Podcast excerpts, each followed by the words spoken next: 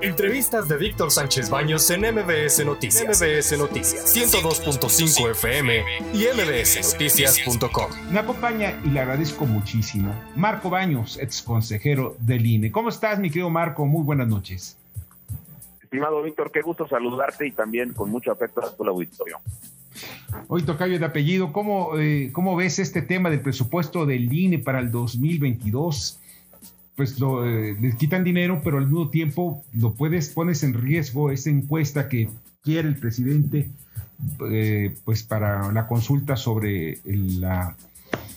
Él dice que es para la, reafirmación, para la ratificación del mandato, pero pues la verdad es que no es una ratificación, de acuerdo a la ley, es, precisamente es, es la, todo lo contrario. ¿Tú qué estás viendo en todo ello? Mira, eh, de entrada, pues lo dices bien, el presidente de la República no está convocando a un ejercicio de revocación de mandato como ha eh, sido establecido en la Constitución, sino que están pensando en una ratificación del mandato, figura constitucional y legal que no que no existe.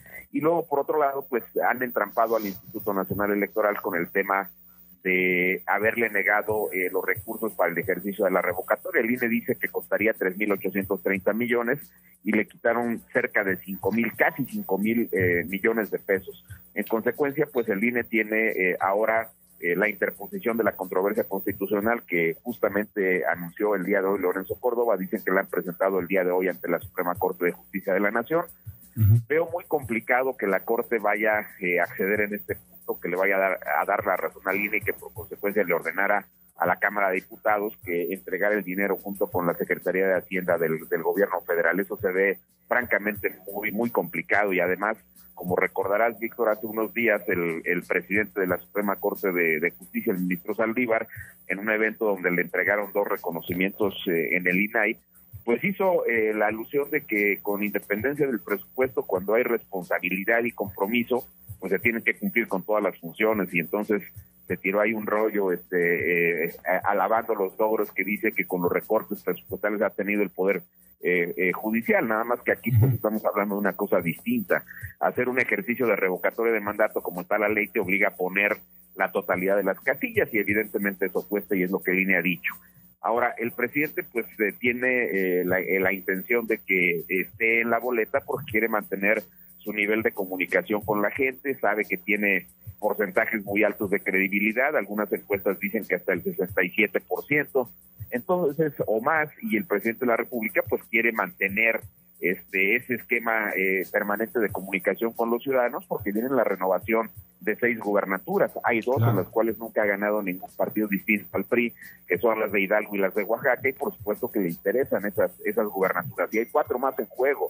En Aguascalientes, pues sabemos que el PAN tiene una enorme eh, preferencia, pero el presidente va a hacer lo mismo que hizo en las elecciones constitucionales pasadas, cuando en junio pues simplemente él se mantuvo en las campañas electorales previas y eh, finalmente logró pues que elecciones tan complejas como las de eh, Nuevo León, pues si bien no la ganó Morena, pero sí la ganó Movimiento Ciudadano y luego el presidente se encargó de estar cerca del actual gobernador. Vamos a ver cómo se da ya la relación con ese con ese gobernante, pero también en San Luis Potosí sabemos que el presidente de la República y, y, el partido Morena pues tenían cierta afinidad con el candidato que hoy es el gobernador con, con Gallardo. Entonces, sí, es una posición para el Partido Verde, ¿no? Que al final de cuentas es, es muy claro, ¿no?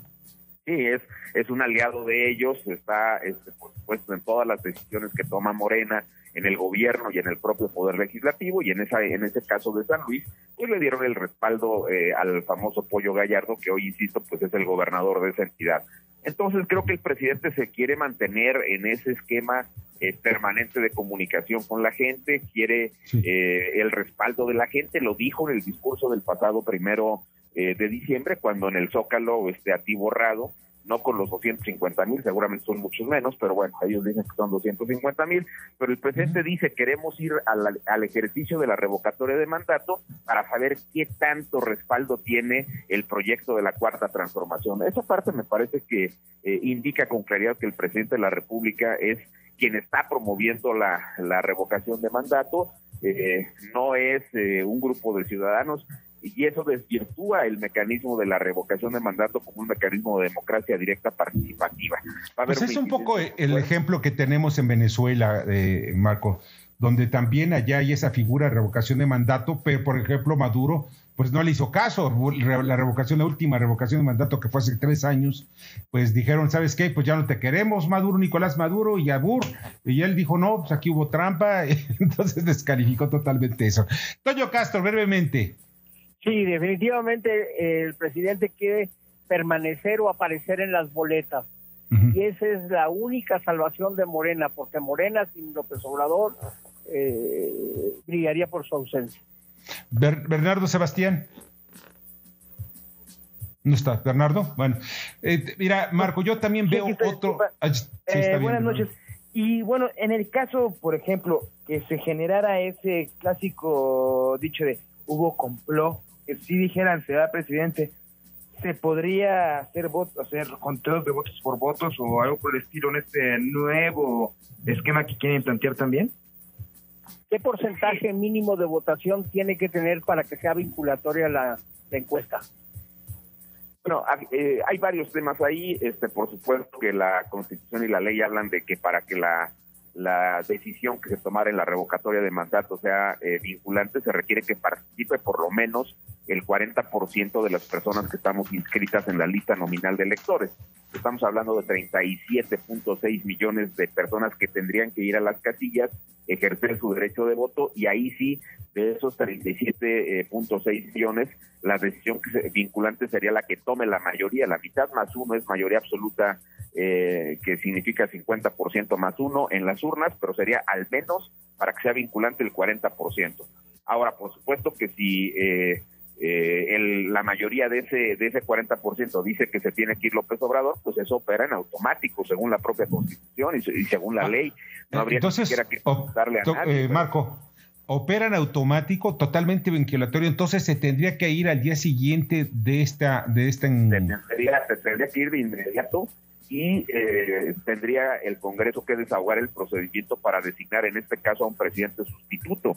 De entrada, pues el que lo el que lo supliría este de, manera inmediata sería el presidente del Congreso, le hace Gutiérrez Duna, que es el que actualmente preside la Cámara de Diputados. La ley del Congreso dice que el presidente del Congreso es el que preside la Cámara de Diputados. En este caso le toca en este momento a, Gutiérrez Duna. Él sería y luego tendrían si no me estoy equivocando, 30 días para designar al presidente de, Entonces, yo creo que esa, esa este, cuestión pues eh, eh, no se va a dar al final de cuentas. Creo que finalmente López Obrador va a mantener un tremendo este respaldo popular. Lo, lo, vimos en el Zócalo, no hubo gritos en contra, no hubo chiflidos en contra de lo que decía López Obrador o de las cifras que él presentaba.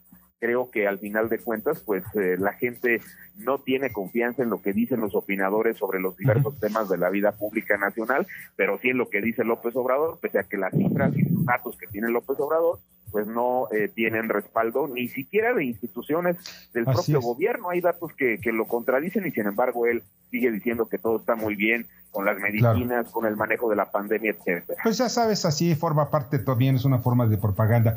Pues Marco, de verdad te agradezco muchísimo y espero que no vaya a llegar este asunto en donde pues veamos que se pues vernos en un embrollo terrible, porque mira, no hay disciplina entre la clase política mexicana y veríamos momentos muy complicados desde el punto de vista financiero y económico en caso que hubiera una, pues que no fuera ratificado el presidente de la República. Marco, muchas gracias que nos acompañaste esta noche. Gracias, Tocayo, que estés muy bien y un saludo a nuestros amigos también ahí en el, en el panel. Muchísimas gracias, buenas noches a todos.